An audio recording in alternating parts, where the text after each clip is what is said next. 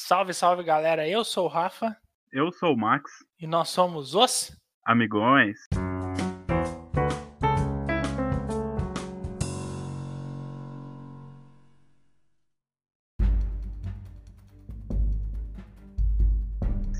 Salve, salve galera, mais uma semana, mais um episódio aqui do podcast dos Amigões para vocês.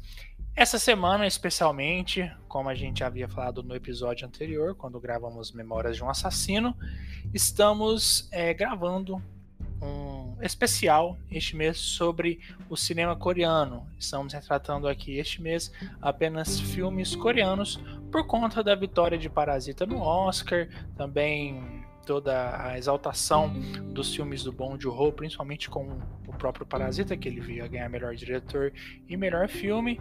E assim a gente quis fazer uma singela homenagem, trazendo alguns filmes coreanos aqui para vocês e saindo um pouco da dos filmes dos Estados Unidos aí, para a gente trazer um pouco mais de diversificação nos nossos episódios. Hoje, especialmente, estaremos falando sobre Invasão Zumbi, Train to Busan, que poderia ser facilmente chamado de Trem para Busan, mas o filme chama Invasão Zumbi, não sei porquê, mas tudo bem. E é um filme dirigido por Yoon Sang-ho. O filme é de 2016.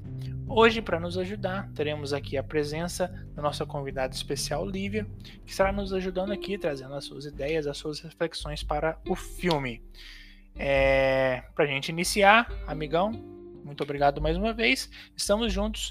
Dá aí uma sinopse para o filme, como é o Trent Busan, o Invasão Zumbi, aonde ele se passa e também o que acontece na história principal. Bom, resumidamente a história se passa entre um pai ausente que tem que levar a filha para visitar a mãe porque ela não aguenta mais morar com o pai, porque o pai não dá a mínima moral para ela. É um pai super ausente em função dele trabalhar muito ele mexe com o mercado de ações, mercado financeiro coreano. E então ele decide levar ela para uma viagem de trem até a casa da mãe dela, da mãe dela. Só que nesse caminho acontece um desastre, né? Que é a, a sociedade coreana cai a partir de um vírus que transforma todo mundo em zumbis. E essa viagem que era para ser tranquila de primeira classe acaba que se torna um inferno, né, amigão? Sim, exatamente. Lívia, esse filme é bem diferente dos, dos zumbis, né? Porque aqui nós temos um drama emocional familiar disfarçado de um, de um incansável thriller de apocalipse zumbi, né? Seja bem-vindo e muito obrigado pela sua presença aqui. Boa noite, meninos. Boa noite, ouvintes do nosso podcast. Pois é, ele dá uma diferenciada em filmes de zumbi, né? Justamente por isso que a gente se foca numa questão apocalíptica, o mundo tá acabando, tá todo mundo virando zumbi, é uma doença, um vírus alguma epidemia. E aí não, o plano, o plano de fundo é, troca muito com a história principal, ou vice-versa, né? A questão da relação familiar destruída, sem estrutura alguma, e essa questão do desse apocalipse zumbi, dessa que não é explicado em momento algum, e que eu acho muito bom também, porque perderia um pouco do foco, da atenção dessa trama familiar né? Ah, vamos buscar uma, uma, uma cura, vamos ver uma tentativa de para salvar. Não, o pessoal está tentando se salvar ali em, em relação à construção dessa relação entre pai e filha que não acontecia em momento nenhum. Então, quer dizer, precisou do mundo quase acabar para acontecer algo ali, né? Com certeza.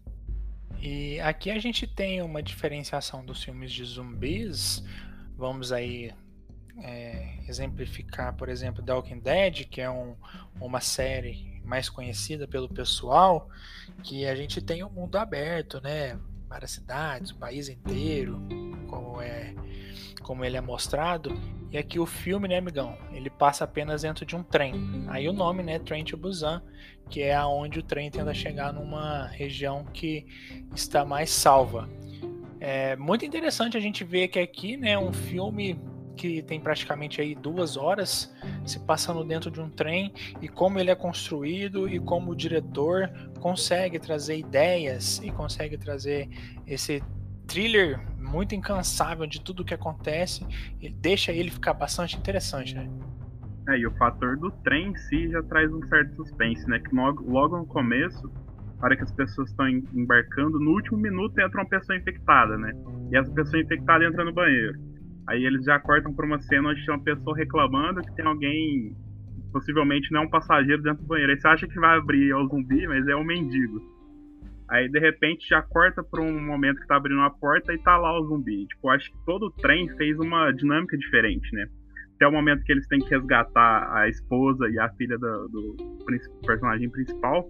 E eles têm que passar por quatro vagões de trem lotados de zumbis, né? Acho que Sim. Isso é muito interessante, porque é dentro de um trem, cara. Tipo, você tem um mínimo espaçozinho ali, você tem um corredor para passar e você tem que combater esses zumbis, dá toda uma dinâmica diferente. Você vê, tipo, é, os outros filmes sempre se passam em locais muito mais abertos para ter uma certa facilidade de filmar cenas, né? Também um, um plano de escape, né? Mais fácil para os personagens principais.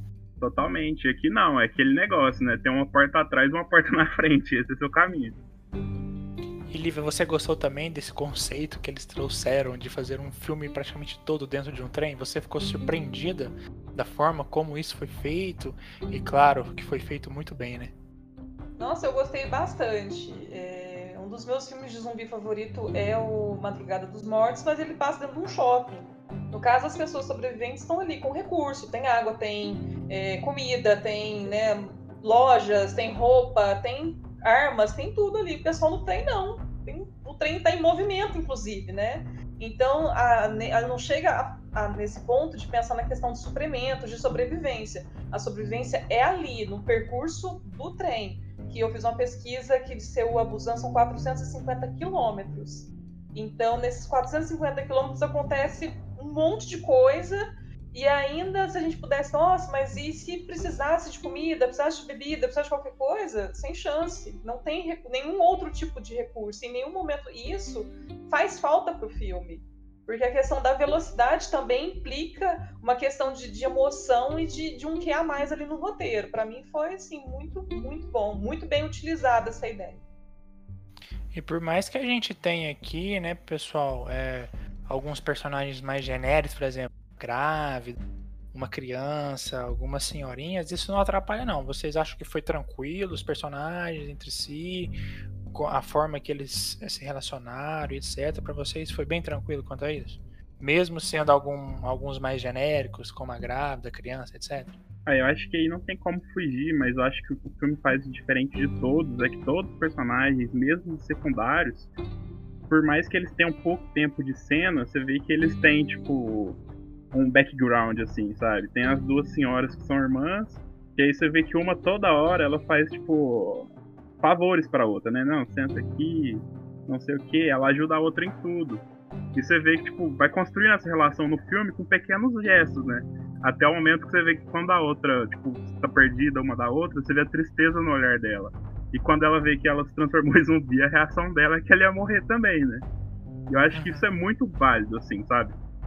Porque apesar dos personagens serem comuns, assim, em aspecto, em ambientação, todos eles têm, tipo, uma história de fundo com algum outro personagem que é muito válida. Você tem os jogadores de beisebol com a líder de torcida, você tem o, pai com a esposa que tá grávida, e, tipo, por aí vai. Acho que esse é o foco do filme, por isso que ele é tão bom. Acho que cada morte é, é muito sentida, porque mesmo com pouco desenvolvimento dos personagens, você meio que se afeiçoa a eles.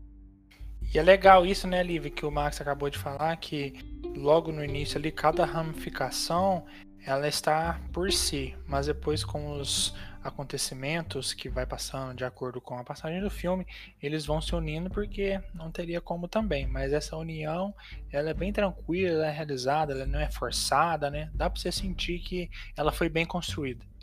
Isso, desde a apresentação dos personagens, né, no princípio quando eles entram no trem, né, o pai é apresentado, a filha é apresentada, né, as duas irmãs lá, uma, uma descascando o ovo para a outra, olha, se alimente, coma, né, a, a, como a mulher grávida foi apresentada, né, nossa, mas quem está no banheiro, né, e o cara lá impaciente na porta, esperando, né, o mendigo, é, o time de beisebol, e assim, eu pelo menos quando eu vou assistir um filme de, de zumbi ou de apocalipse, a gente já começa a fazer aquele bingo, quem vai morrer primeiro, né, e aí, como eles vão apresentando os personagens quase o estereótipo, você fala, nossa, mulher grávida vai rodar, como é que ela vai correr com essa barriga? Né? A senhorinha idosa, não, o pessoal do time de beisebol, todo mundo novinho, atleta, vai conseguir safar disso numa boa. E você vê que não tem nada disso. Por mais que eles estejam eles por eles mesmos e fazendo essas conexões né, de ajuda e, e de, de, história, né, uma se ligando na outra, o final acaba sendo super surpreendente. Né? Você acaba tendo um pouco de ranço da questão do pai da menina, né? ele como pessoa extremamente frio, super distante, mas, nossa, podia rodar primeiro. Não, ele vai até o final e, e, faz parte dessa questão dessa explicação, até dessa quebra de estereótipo que a gente tem. Né? A mulher grávida, ela é uma mulher frágil? Não, ali ela se mostrou muito forte, né? precisou correr, precisou atacar, precisou de ter ideias. Olha, eles, não, eles fazem contato visual, vamos colocar esse jornal pregado aqui com água. Então ela tem várias atitudes, ela tem muita proatividade. E essa quebra do estereótipo, daquilo que o espectador está esperando, eu achei fantástico também. Muito, muito bom. E aqui, é, diferentemente, a gente é, colocando em assunto aqui da Walking Dead de novo, amigão, nós zumbis bem diferentes, né? Que aqui eles são atacados, infectados muito rapidamente e, e, eles se movimentam de uma forma muito rápida. E que eu acho que foi um ponto super positivo do filme que é, tira esse estereótipo do zumbi lerdão. Né, e o que eu particularmente gostei demais e a forma que eles atacam predadores assim imparáveis. E eu acho que foi um ponto super positivo e meio que reinventa, não, não que reinventa, né, mas difere do que a gente hoje está pré-estabelecido no meio aí do cinema, que o zumbi é o mais lerdo, etc e tal. Nesse filme é totalmente diferente, né? Não, e toda a construção dos zumbis, né? Desde que o Jorge Romero era aqueles personagens lentos que queriam comer cérebro, né? E popularizou muito com os jogos do Resident Evil. Aí depois teve The Walking Dead. Aí aqui não, velho. Você vê que, tipo, esse zumbi, ele te traz um senso de urgência, assim, absurdo, né? Porque no outro, se ser infectado, demorava um certo tempo. Ia muito tempo mesmo. Aqui não, você foi mordido, você transforma. E o fato de você correr, tipo, o zumbi correr, é, é impossível você fugir praticamente, porque se você pensa que a, a, a, força dos outros zumbis iam dele atacarem em bando, que eles te cercavam e não tinha pra onde você correr, aqui eles vão te cercar, mas eles vão correr igual o Zayn Bolt, sabe? Tipo, não tem pra onde ir. Mas é interessante ver que não foi, não foi apresentado esse tipo de zumbi aqui, né? Tipo, Extermínio 20, é, 28 Days Later, né? Que é o filme do Cillian Murphy, foi o primeiro filme assim que conseguiu popularizar esse novo tipo de zumbi, que é o zumbi rápido. E aqui foi muito bem estabelecido e acho que daqui para frente, como os outros filmes e séries coreanas e alguns outros filmes de zumbi estão usando, acho que veio para ficar esse zumbi porque a sensação de ser de, de, desespero mesmo, de você ver um zumbi correndo, é muito maior do que você ver ele andando, fazendo... Sim, com certeza. E para você também, Lívia, foi um ponto positivo? Você gostou da forma que eles retrataram os zumbis aqui neste filme? Eu gostei. A, a questão deles serem completamente diferentes, né? Desses zumbis mais lerdos, né, da demora da infecção, da demora né, da pessoa se tornar um zumbi, acho que convém com a questão da, do trem, da velocidade que o trem corre e a velocidade com que eles se movimentam, com que eles se transformam acho que acaba dando uma, uma, uma, ansiedade e dando um tom de urgência. Olha, a gente precisa chegar no nosso destino porque essa ameaça está realmente atrás da gente, senão já está passando à nossa frente. Então tem esses dois paralelos: o trem chegar até o destino na, na velocidade, né, como são conhecidos os trens da Coreia, e esses zumbis nessa movimentação desenfreada. Então acho que casou muito bem as duas coisas. Então o filme te dá uma urgência, uma coisa só precisa resolver agora, a gente precisa sobreviver agora. Tanto que é o que eu falei, eles não pensam nem a questão, eles não chegam nem a prestar atenção nas, nas TVs, nos celulares, com as notícias, é, para pensar qual que foi a origem ou se tem alguma cura. Simplesmente é, é, eles são levados a pensar numa, num imediatismo a gente tem que sobreviver agora e a gente tem que correr agora. E junta com a questão da velocidade do trem, eu achei assim que foi fantástico uma ferramenta assim muito bem utilizada. E é interessante a gente ver também, né, pessoal, que essa questão dos zumbis serem mais rápidos, dele ser, do pessoal se transformar mais rápido em zumbis, entra aqui a questão do, do drama, do melodrama, porque aqui você perde um ente querido muito rápido, né? E você sabendo que ele pode te atacar também, é algo que você, por exemplo, igual a moça grávida, ela teve que se despedir muito rápido né? Porque o marido dela estava ajudando eles e tal, segurando os zumbis lá, mas ela sabia que aquilo ali seria algo de poucos segundos. que, que vocês acharam dessa conexão aí? E já engatando, eu queria que vocês falassem também sobre o drama do filme, que ele é super, super presente, né? Digo que até às vezes ele chega a ser muito me mega melodramático. Bom, é, eu acho que o, o, filme, no começo, ele é, tipo, bem tranquilo, assim, né? Mas de repente começa a ser uma perca atrás da outra, assim, de personagens. E, tipo, é muito triste, cara. O sacrifício do, do cara da esposa grávida, tipo, é muito triste, cara, porque ele tinha sido mordido, aí você já sabe que logo menos ele vai se transformar em zumbi. E ele sabe que, tipo, ele ia ter que segurar eles a todo custo. Então acaba que ele se sacrifica ali naquele momento e é super triste. Aí depois, tipo, a hora que a senhora morre dando um sorriso assim pra irmã, a irmã decide se matar também, é outro momento super triste pra mim. E pensa, tipo, a pessoa ali, ela, tipo, se entregou, sabe? Tipo, ela perdeu a irmã, ela fala que a outra sempre tinha que ser boa para todo mundo, sempre é, se preocupando com os outros. E vai indo, aí é uma morte atrás da outra. Só que, tipo, o único momento, assim, que eu acho que quebra um pouco o drama é mais pro fim, a hora que o antagonista do filme começa a ir matando a galera pra se salvar, pra se safar. Acho que esse é o momento, assim, que eu fiquei com muita raiva no filme. Que, tipo, a hora que ele tá correndo e, tipo, torce o pé nos trilhos, assim, o maquinista desce, tipo, pra ir ajudar ele e ele joga o cara pro, pros zumbis, assim, mano, o cara é muito filho da puta, velho.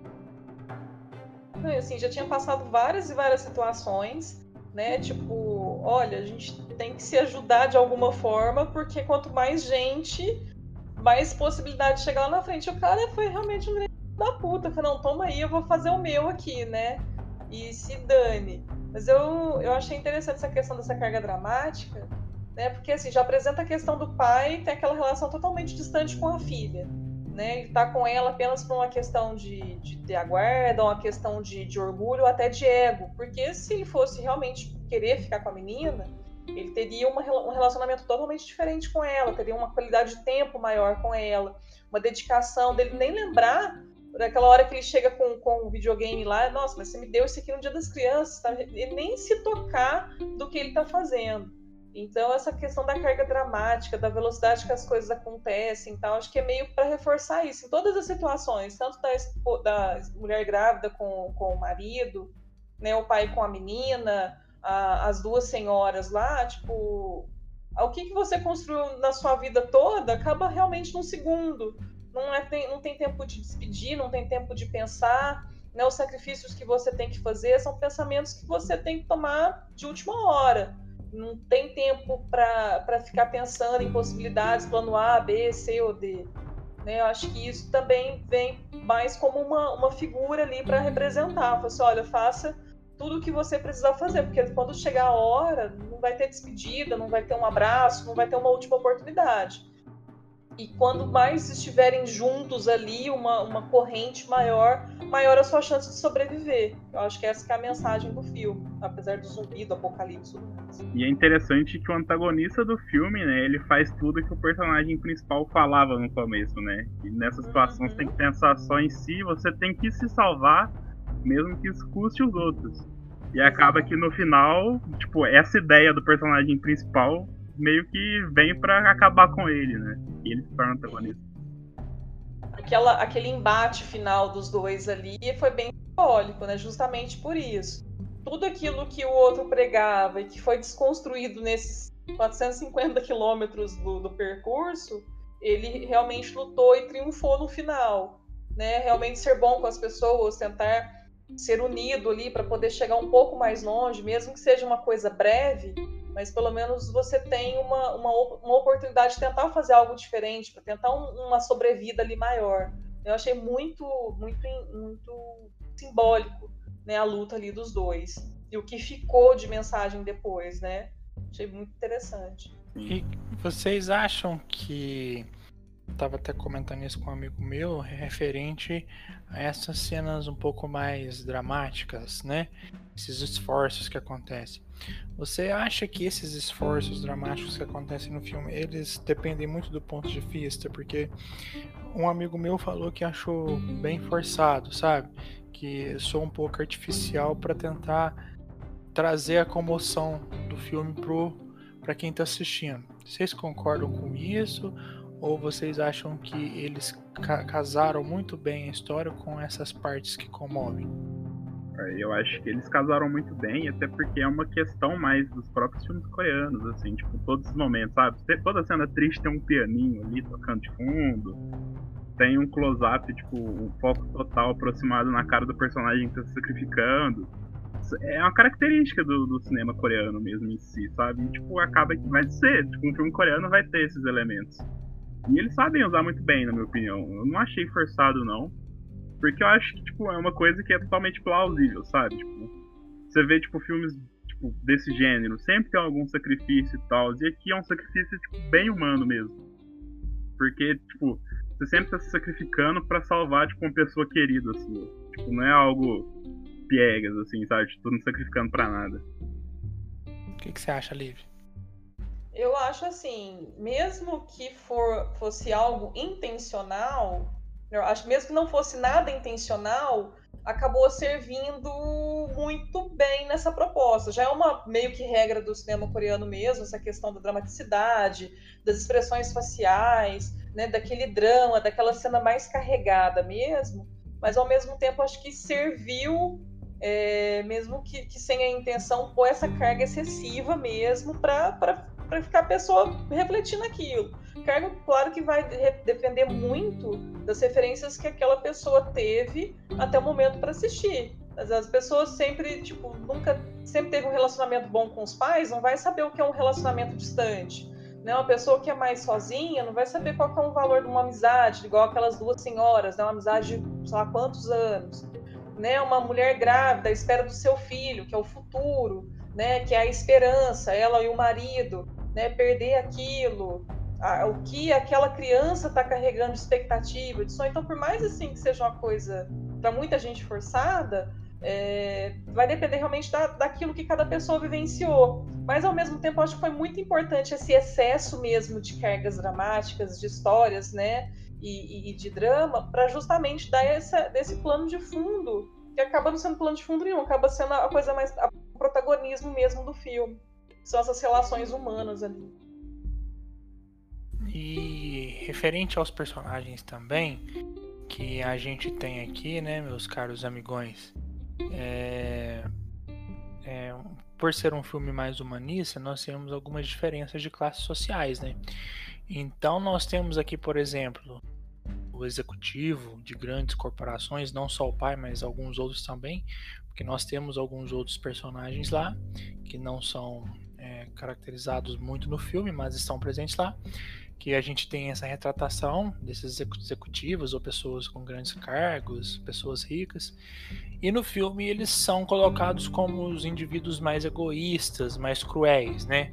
Principalmente aquele cara mais cheinho que ele é mais irritante, né? E nós temos um outro lado os membros da, das classes médias, os mais pobres, ou até mesmo aquele cara que é mendigo, aonde ele é tipo taxado de mais nobre, capaz de gestos mais altruístas. O que, que vocês acham dessa diferença? Se de alguma forma ele é mais posto no filme, ou vocês acham que essas diferenças elas realmente fazem sentido ainda mais com aquilo que acontece mais pro final do filme?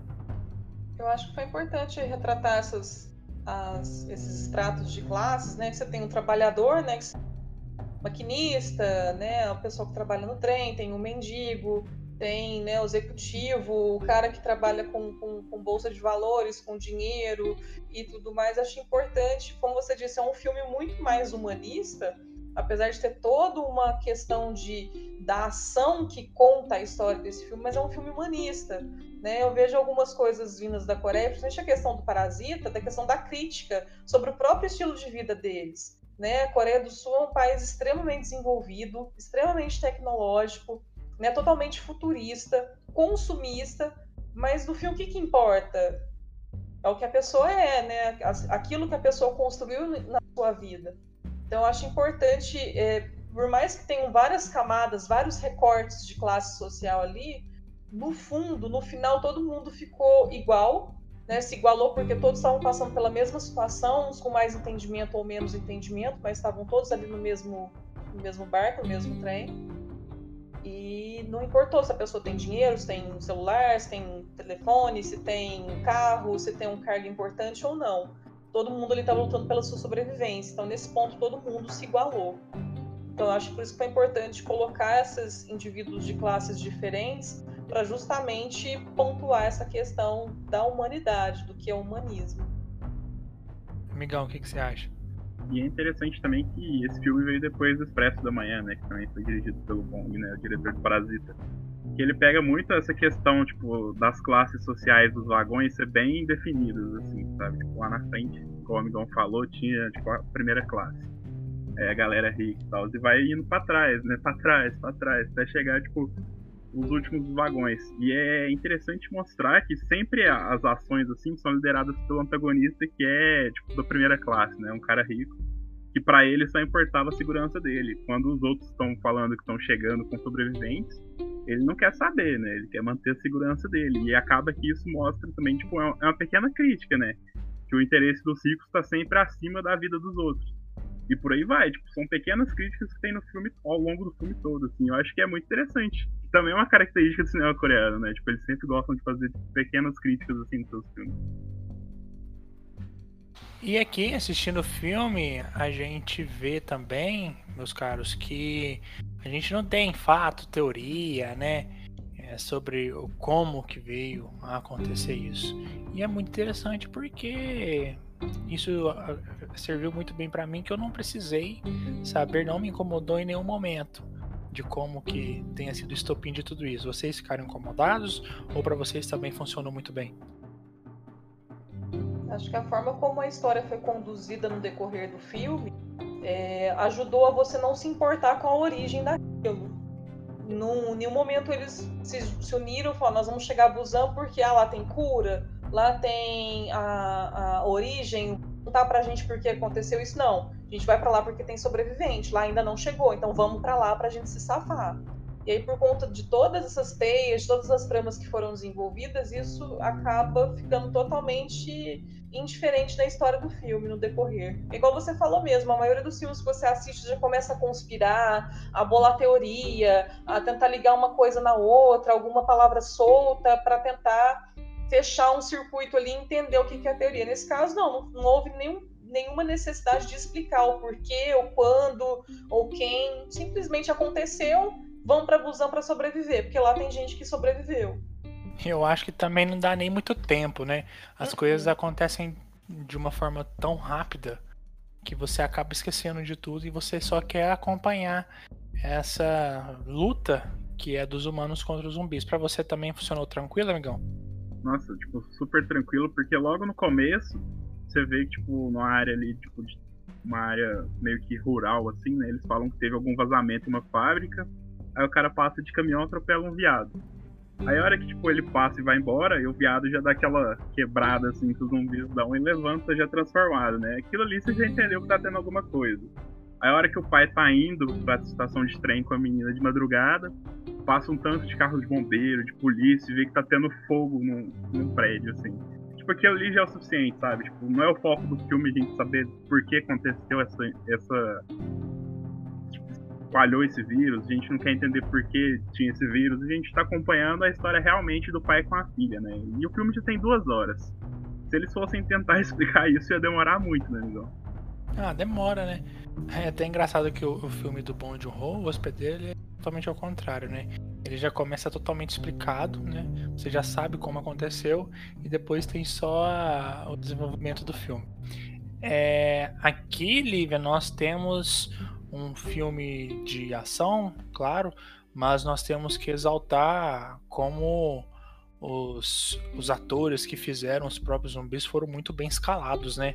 Aqui dá para ver, para perceber que eles foram escolhidos a dedo mesmo, porque é uma performance assim excepcional, não tem o que falar, né?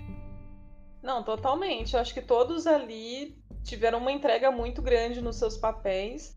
Justamente conseguiram achar o tom de humanidade nesse, nesse nessa corrida, nessa, nesse, nesse percurso desse trem e conseguiram passar tanto né, os zumbis como os outros personagens o que, que era necessário. Né? A parte da transformação dos zumbis, é, por mais que, nossa, mas é uma coisa absurda, um zumbi, mas, cara, você acredita que aquilo é real, que aquilo está acontecendo. Da mesma coisa, da mesma forma como você acaba se identificando os outros personagens que né, vão, vão deixando a trama no meio da história. Mas eu achei que a escalação foi muito boa, a condução desses atores também muito boa. Né? A direção do filme foi muito, muito precisa nesse ponto. Você também concorda, amigão? É, essa quebrada dos zumbis acho que é icônica, eu acho, cara. De verdade. O, o som que você escuta, né? É, cara. E, tipo, é muito interessante ver a forma como eles agem quando eles tipo, estão se transformando, né? Do nada, assim, eles começam a morrer mesmo. Aí a hora que eles morrem, eles quebram o corpo assim e levantam atrás de comida, cara. Eu acho que, tipo, é, é, é ideal o jeito que eles conseguiram de personificar, vamos dizer assim, a transformação em zumbi nesse tipo de cinema aqui. Igual eu tinha comentado, tem uma série muito boa de zumbis também da Coreia que chama Kingdom. Que eles usam o mesmo tipo de zumbis, assim. Então, tipo, acho que ficou marcado mesmo, cara. É, é o jeito que a Coreia vai fazer o filme de zumbi agora, uhum. usando a quebradinha. Porque é uma quebrada, né? Eles quebram os ossos. Então, quebradinha é um bom nome. Quebradinha. Quebradinha. a quebradinha para correr. A velocidade deles é espetacular. É... Eu também queria já perguntar para vocês aqui se esse filme Invasão Zumbi ele já ganha um lugar assim super significativo na, na história do cinema referente aos filmes de zumbis. Vocês já concordam que ele já está entre os grandes filmes do cinema referente aos filmes que gostamos de assistir dos nossos amigos zumbis? Eu acho que não só filmes de zumbi, mas se você for considerar tipo, filmes de, de monstros, assim, no geral, terror no geral, mesmo o filme não sendo tão focado em terror, acho que não tem como você não colocar que, tipo, invasão zumbi é, é foda. E, tipo, pra esse gênero, principalmente em específico, ele é, tipo, um dos ápices, assim, sabe? Desde a criação, acho que foi o filme que mais inovou e que mais conseguiu trazer temas diferentes para dentro do filme, sabe? O que, que você acha, Lívia? Também, para você, já encontra aí no top 3, top 5, talvez? Nossa, com certeza. Não só é, virou um top 3, né, de, de melhor, de melhores, de, entre os melhores filmes, mas como também virou referência para próximos. Né, a renovação dessa, dessa forma de contar esse tipo de história, desse tipo de monstro, desse tipo de zumbi, e também da forma de como colocar tramas diferentes para representar isso. Eu achei que, que é um filme assim completamente diferente, né, do que a gente esperava por ser um filme de zumbi ou qualquer outra coisa. Já tem essa questão da, sur da surpresa, do que surpreende o espectador, como ele vira uma referência para todos os próximos. Olha, você pode inovar nessa história, né? Não precisa pôr um zumbi babando, que é com, com a coluna quebrada ali, né, com a clavícula tal, para fazer uma coisa diferente. Né, faça como Michael Jackson fez em Thriller, que não é um filme, mas aquilo foi foda pra caramba, né? Não tem impossível não colocar aquilo como referência. O próprio The Walking Dead, apesar de ter se perdido na, nessas tramas e tudo mais, também é uma referência. Igual o meu favorito lá que é a Madrugada dos Mortos também, mas são formas de contar as coisas diferentes. E no caso desse filme, né, da, desse filme coreano virou uma referência. Olha, a gente pode contar uma história diferente, sim, pode colocar uma ação diferente, sim, pode colocar uma trama humanista ali, sim, pode colocar uma crítica social foda, assim, que fica bom. Eu gostei. Ótimo, muito bom. E pra gente já ir caminhando aí pro nosso final, é, por mais que a gente tenha vários personagens que você se você gosta, você se identifica, né? Por exemplo, a grávida com o marido, a gente tem as senhorinhas, a gente tem o próprio pai da criança, mas aqui o grande destaque do filme é a pequenina filha do, do administrador lá, né? De, de empresas lá, não lembro do que, que ele faz, mas creio que a performance dela, ela entregou algo assim esplêndido, né, e que realmente transmite todo o sofrimento emocional que a personagem está passando. E, logicamente, no final nós temos aquela grande cena entre ela e o pai, que é de cortar o coração, onde os dois se despedem um do outro. Quero que vocês comentassem sobre a atuação dela e se vocês choraram muito nessa cena como eu. Sabe que horas que eu chorei mais ainda? Na hora que ela entra túnel, chegando lá em Busan, cantando aquela musiquinha que ela tinha cantado na escola, que é uma canção meio que de despedida, meio que com um toque de, de esperança, porque não chegou ela com a, com a moça grávida, conseguiram sobreviver, ela conseguiu de alguma forma restaurar aquela relação com o pai dela, que se era inexistente, pelo menos houve alguma relação ali. É, na verdade, aquele, parte... aquele final tava me dando um gatilho que eu achei que já tinha, como já tinha acontecido tanta desgraça, elas iriam morrer ali. Não, você, ah, vai morrer, não vai sobrar ninguém. E aí ela saindo do túnel, entrando no túnel, né, iluminado, os, dados apontando para elas. Tipo assim, meu Deus, e ela cantando, aquilo, aquilo me fez chorar compulsivamente, assim, bastante tempo.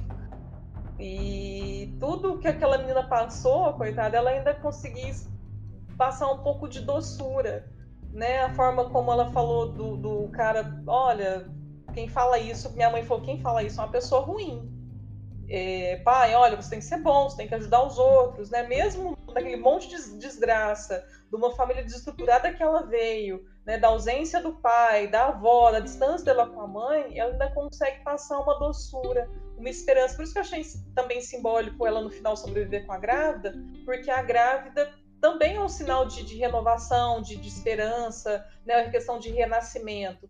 É engraçado que ela pega e fala assim: ah, coloca, é, brinca com a dorminhoca, chamando o bebê dela de dorminhoca. Quando na verdade foi uma das que mais teve ação ali no filme todo. Né? Tipo, ah, a dorminhoca agora vai despertar, é hora de acordar. Que mundo será que ela vai encontrar agora? Aquilo me fez chorar assim, horrores, muito tempo. É muito tocante. Enfim, bastante.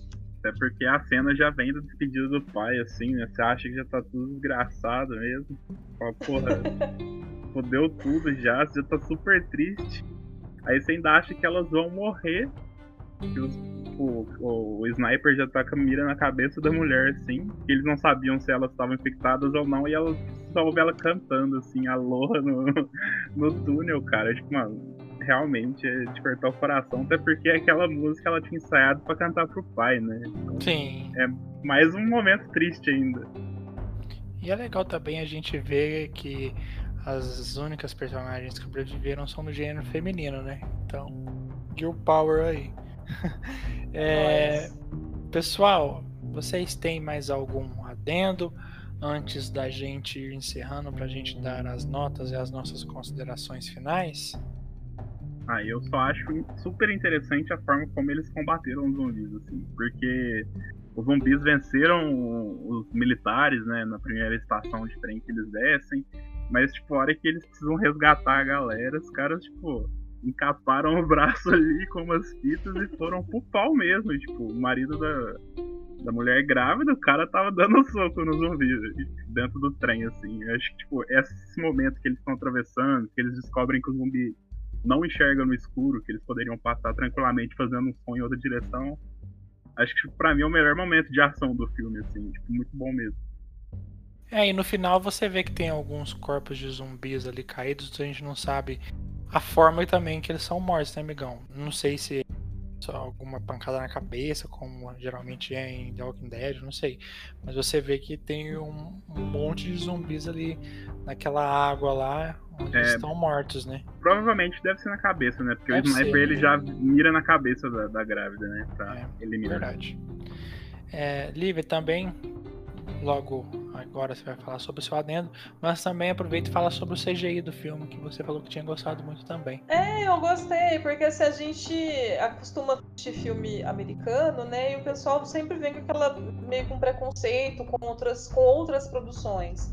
E é, por mais que seja um negócio de zumbi, um negócio que não existe, um negócio que é totalmente fantasioso, corre o risco de ficar uma coisa mal feita e ficar perder totalmente o efeito daquela questão, né, de ser sério, de ser grave, né, de epidemia, de, de, de, correria e tudo mais. E eu gostei bastante dos efeitos, muito mesmo, né, a, a iluminação, a parte da, na hora que fica tudo no escuro, os meninos têm que passar, né, a transformação deles mesmo, mais que tenha a, a quebradinha, né, que ficou característico, mas a parte de efeito ficou muito boa, não deve nada em nenhuma produção é, estadunidense lá, que o pessoal não gosta ler legenda.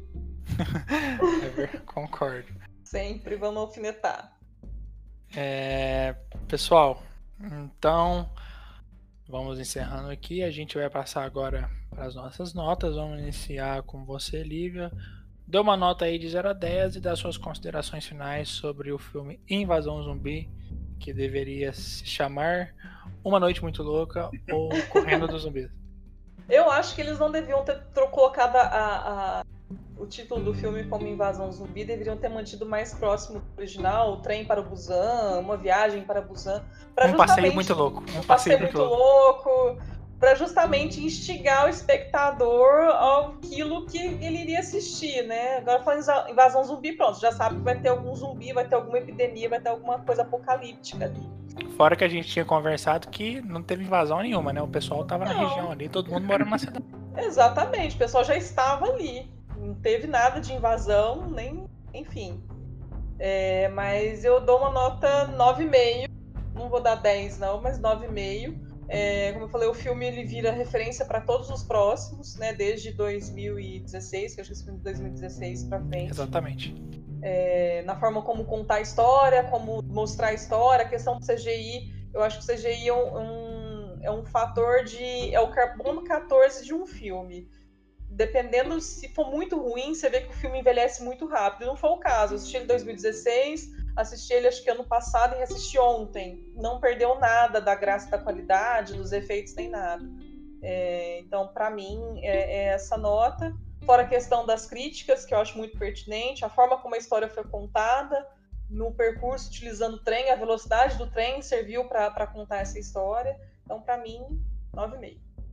Ótimo. Amigão, e você aí nunca contou de ninguém, que é um dos seus preferidos filmes sobre zumbis, Dê sua nota e suas considerações finais.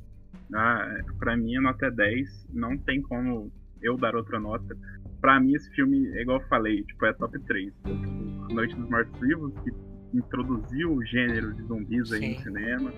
Grande George Romero. Você tem Extermínio, que introduziu um novo tipo de zumbi, que depois é abordado aqui. Também trouxe um novo marco. E os caras copiaram muito The Walking Dead, cara acordando em coma aí, e o mundo já tá tá desgraçado já. E aqui é esse filme de 2016, cara. Desde então, os filmes de zumbi estavam muito saturados. Tipo, era uma bomba atrás da outra, tava sempre chovendo no molhado, e ele conseguiu reinventar o gênero. Ele trouxe, tipo, mais aspectos que outros filmes vão começar a explorar. Ele trouxe um tipo diferente de, de abordagem mesmo, assim, para os casos. E que, igual eu falei, tipo, na Coreia, ultimamente, já teve dois, uma série, um filme zumbi, o filme chama Desenfreado e a série chama Kingdom. A série é muito boa, recomendo que assista. E eles usaram todos esses elementos, assim, desses zumbis e levaram para as produções deles. Eu acho que isso é muito importante que esse filme em específico não deixou o gênero morrer, que ele já estava em muito desuso já. Ótimo. Eu também dou nota 10. Eu, particularmente, eu gostei demais do filme na época quando eu tinha assistido. Talvez eu não tenha é, pegado tantas referências assim do que ele quer transmitir. Mas eu acho que depois que a gente começou aí, eu particularmente assisti alguns filmes do Bong Joon-ho, principalmente agora há pouco eu assisti O Hospedeiro e eu gosto que ele, ele traz coisas diferentes para mostrar algo do país ou mostrar algo da nossa sociedade. Né? O Bong Joon-ho ele coloca um monstro, mas de alguma forma ele fala da saúde pública, ele fala da calamidade pública. Aqui a gente tem um filme que retrata zumbis, mas nós temos como centro a humanidade nós temos a bondade um com o outro, nós temos também, mostra como as pessoas podem ser ruins por pensarem em si mesmas em uma situação crítica, né? Então acho que isso é muito interessante e é o cinema coreano nos ensinando de alguma forma. Eu acho que a gente fazendo esse especial e também assistindo alguns filmes antigos, a gente consegue aprender muita coisa com eles e a gente consegue aprender muito mais com eles do que propriamente assistindo filmes do, dos próprios Estados Unidos. E, então, sobre o filme em si, eu acho que ele entrega um CGI assim espetacular. A forma da, que eles representam os zumbis é ótimo, essa nova transformação deles, elas sendo rápidas, eu acho que é assim super diferente. Eu não havia visto, vi é, originalidade mesmo com esse filme e todo o drama que é colocado em cima dos personagens, você começa a gostar deles e já fica meio ali com medo e triste por saber que o próximo pode ser um daqueles que você gosta a vir a morrer. Então a carga emocional e a carga dramática em cima do filme e o que você aprende, o que os próprios personagens aprendem com a passagem do filme é muito importante. Pessoal, mais algum adendo pra gente ir terminando aí? Só um rapidinho aqui, Miguel. Que a música que a menina canta, né? Aloha Oi, ela tem uma versão da Xuxa. Só Nossa senhora! Como assim, Oi? velho? Qual é camada da Deep Web você pegou assim? essa informação sua, amigão. Depois, depois eu acho que você vai ter que colocar ou o início ou o final desse episódio com a soundtrack aí da Xuxa. Eu tô muito preocupada que é perigoso eu saber cantar essa música. Porque... Ah, provavelmente a gente sabe. ou alguém do planeta sabe. Alguém deve saber. Galera, então é isso. Mais um podcast dos Amigões. Espero que vocês estejam gostando aí do nosso especial. Semana que vem estaremos de volta, estaremos gravando sobre A Criada e espero que vocês realmente estejam gostando. A gente vai conversando. E Lívia, muito obrigado por você ter participado conosco, foi ótimo e logo logo com certeza você estará aqui conosco novamente. Nossa, eu que agradeço mais uma vez o convite. Né? Obrigada, Max. Obrigada, Rafa. Muito obrigada aos ouvintes. E é aquele negócio, cara, só chamar, a gente tá aqui para participar com as nossas opiniões super relevantes, né? Mas principalmente pra gente se divertir e trocar essa ideia gostosa que foi hoje. Ótimo, muito bom. Amigão, muito obrigado. Mais uma semana, batemos a cota novamente. E já deixa aí as nossas redes sociais pro pessoal, pro pessoal nos procurar aí. Bom, é, agradecer a presença da Lívia aí, né? A gente gravou sozinho, eu e o Miguel, semana passada. Foi um pouco diferente, fazia muito tempo que a gente não gravava só nós dois. Fez muito... falta uma pessoa, né? Fez, fez falta. Muito obrigado pela presença. É, mas é isso. Siga a gente, podcast dos Amigões no Instagram. Amigão Rafael sempre acompanha as mensagens que vocês deixam por lá. E sigam também a gente no Spotify, podcast dos Amigões. Toda sexta um novo episódio aí às 18 horas. Quase sempre em ponto. Algumas vezes eu dou uma atrasada.